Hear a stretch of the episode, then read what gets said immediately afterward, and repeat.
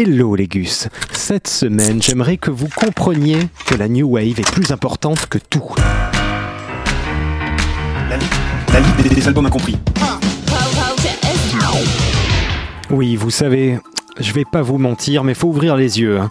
Les années 80, c'était génial. Voilà. Bon, faut pas croire que je dis ce genre de choses à la légère, ni que je l'ai dit très souvent, mais allez-y, allez me trouver une meilleure invention que la New Wave. Bah oui, je cherche encore moi aussi, donc je crois qu'on est tous d'accord pour dire que l'overboard n'existant toujours pas, la New Wave reste à la première place.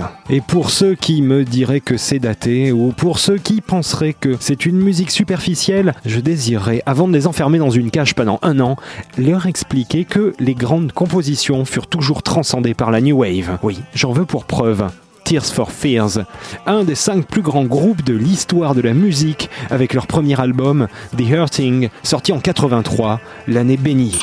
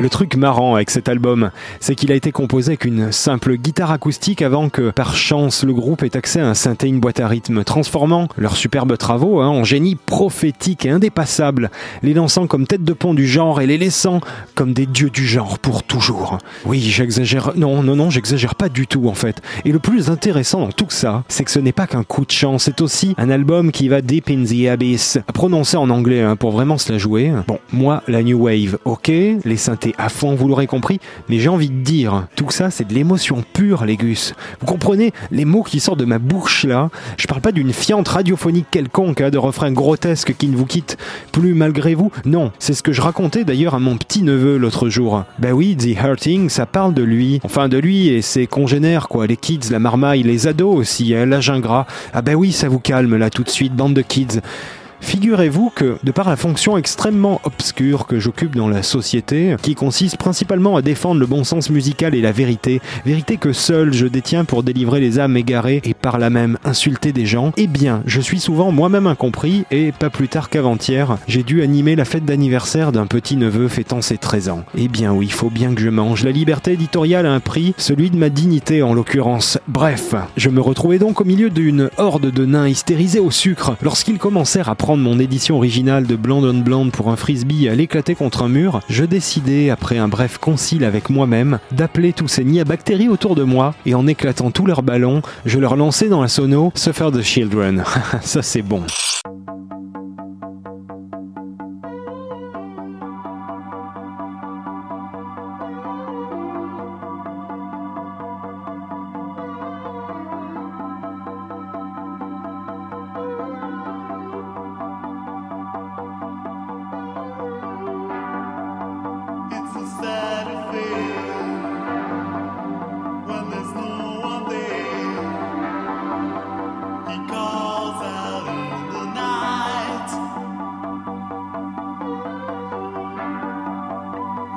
for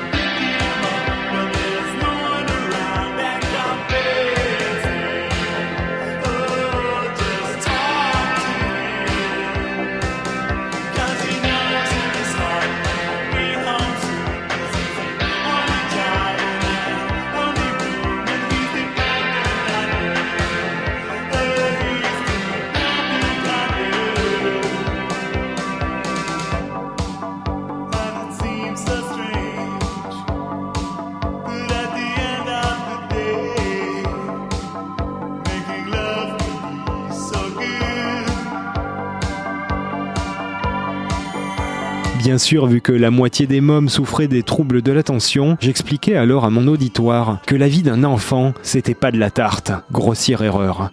Car à l'énoncé du simple mot tarte, la moitié des gosses se mit à hurler en cherchant des gâteaux partout. Faisant attention aux mots que j'allais employer désormais, et captant l'attention de quelques-uns d'entre eux, très inquiets hein, sur les questions existentielles, je commençais à leur expliquer sans phare que le Roland TR-808 avait gagné ses heures de gloire grâce à Tears for Fears, et que ce groupe signifiant des larmes pour des peurs tirait son nom des travaux d'un psy New Age très douteux du nom de Janov, qui avait littéralement traumatisé les deux gus du groupe, persuadés d'avoir cruellement manqué de sentiments eux-mêmes pendant leur enfance triste et qu'après tout c'était bien de pleurer aussi. Pour renforcer mon effet, j'apprenais aux plus jeunes que le Père Noël n'existait pas. Bref, mon petit-neveu, euh, très attentif, hein, me demanda alors pourquoi ça n'irait pas, puisqu'à l'école sa maîtresse l'aimait beaucoup et qu'il avait gagné plein de Pokémon Go dans sa classe. Après lui avoir échangé un paquet de billes contre l'iPhone 7 de sa mère, je tentais de lui expliquer que l'individualisme croissant de la société allait probablement atrophier ses sentiments, mais qu'il n'avait, après tout, qu'à écouter cet album de Tears for Fears. Après m'avoir objecté qu'il ne comprenait pas encore l'anglais à 7 ans,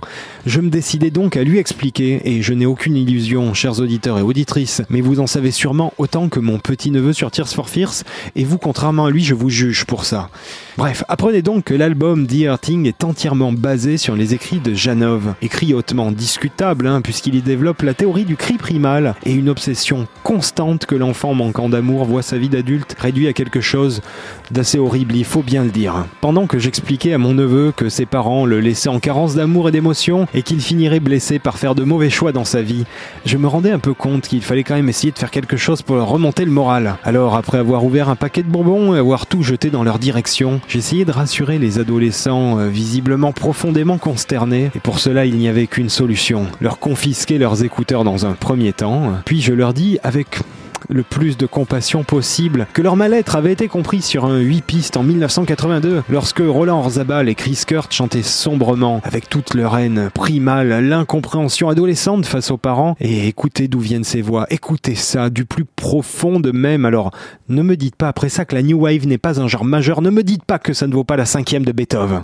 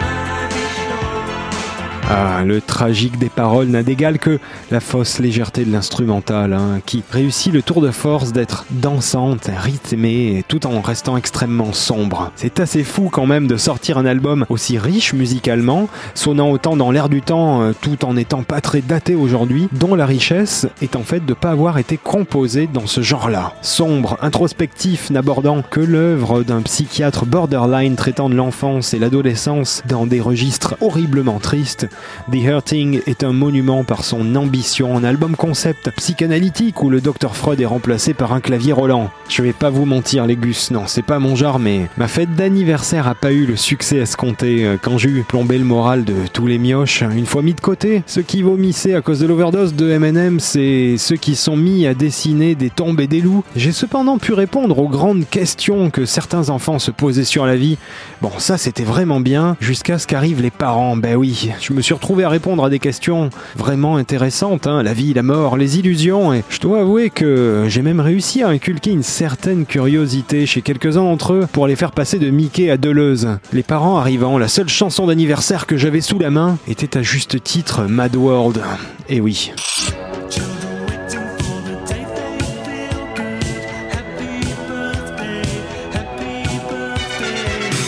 Donc euh, je préfère vous dire une chose quand mon petit-neveu a dit à sa mère, en lui montrant ses nouveaux jouets qu'il ne remplacerait jamais de l'amour, elle m'a regardé furieuse, bon elle avait raison, parce que je venais de passer d'ailleurs du Nietzsche à un autre de ses cousins, et là j'ai compris que j'étais mal barré pour me faire payer. J'ai aussi compris les gus, que The Hurting, ça heurte. C'est le disque le plus lucide du monde, et pour l'aimer il faut l'être aussi. Je vous invite à remplacer la théorie du cri primal par une écoute bien renforcée de ce disque, tout simplement. De préférence un dimanche de novembre dans le Dorset pour ne rien gâcher au paysage. Soyez mad, soyez fous. Réécoutez tous les épisodes de la Ligue sur radiocampusparis.org et aussi toute la thérapie des albums incompris sur la page Facebook de l'émission. À ciao les gus.